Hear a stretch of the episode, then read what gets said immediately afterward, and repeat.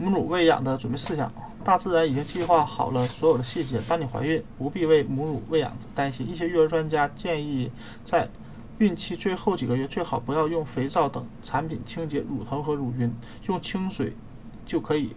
肥皂可能会导致乳头过于干燥，引起开裂和哺乳疼痛。如果你的乳房又干又痒，可以用一些柔柔和的润霜啊乳霜润滑。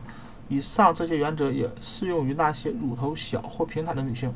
乳头平坦的准妈妈并不需要在孕期借助乳头保护罩、提拉练习或手动吸奶器等为乳哺乳做准备，因为这些不见得有效，还可以能利大于弊啊，弊大于利。